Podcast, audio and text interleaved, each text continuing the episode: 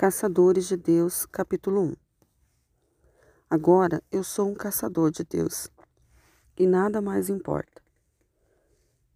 Eu lhe digo, como seu irmão em Cristo, que o amo, mas amo mais o Senhor. Não me preocupo com o que as outras pessoas ou os outros ministros pensam a meu respeito. Estou em busca de Deus. Não se trata de orgulho, trata-se de fome.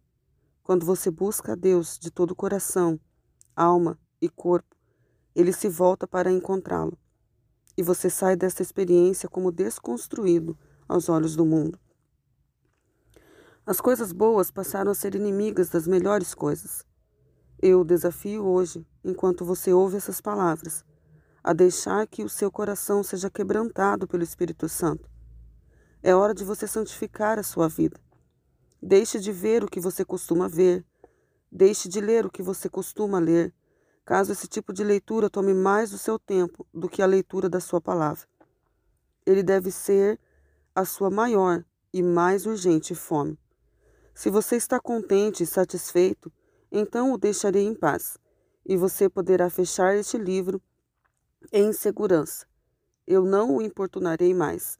Mas se você tem fome, há uma promessa do Senhor para você. Ele disse: Bem-aventurados os que têm fome e sede de justiça, porque eles serão fartos. O nosso problema é que nunca tivemos fome realmente. Permitimos que as coisas deste mundo satisfazem as nossas vidas e saciem a nossa fome. Procuramos nos aproximar de Deus semana após semana, ano após ano, apenas para que Ele preencha os espaços vazios mas saiba que Deus está cansado de ficar em segundo lugar. Depois de todas as outras coisas em nossa vida, Ele também está cansado de ficar em segundo plano na programação e na vida da igreja.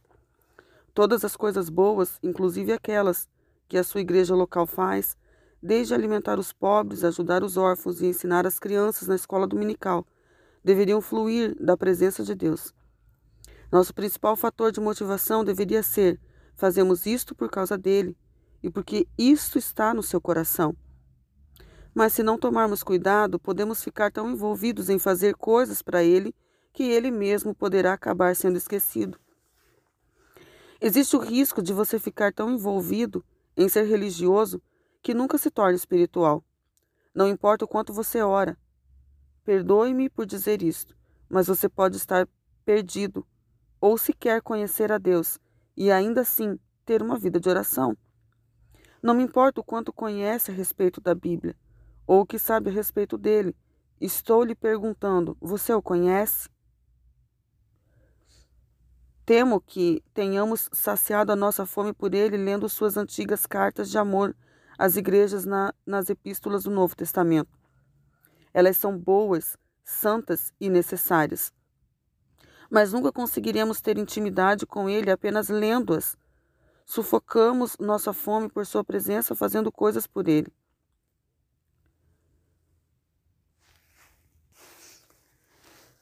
Frequentemente vivemos num plano inferior ao que Deus pretendeu para nós. Então, quando ele aparece inesperadamente, com todo o seu poder, ficamos chocados. A maioria de nós simplesmente não está preparada para ver a orla das suas vestes encherem o templo.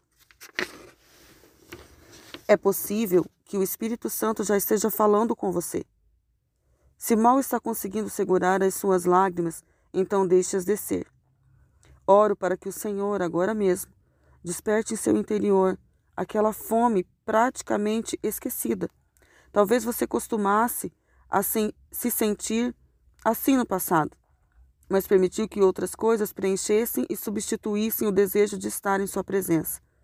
Em nome de Jesus, deixe agora a religião morta e entre na fome espiritual. Oro para que você sinta tanta fome por Deus que não se importe com nada mais. Creio que vejo uma chama reluzente. Deus irá fazê-la queimar. Senhor, queremos somente a tua presença. Estamos com tanta fome.